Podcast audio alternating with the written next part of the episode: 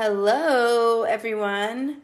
Um, it's my birthday today, so I just wanted everyone to know I will be keeping tabs on each and every one of you who don't send me a happy birthday wish. Um, the consequences will not be disclosed here, but I just want you guys to know to tread lightly. And thank you so much for all of the happy birthday wishes. I love you so much. Um, be careful. Bye.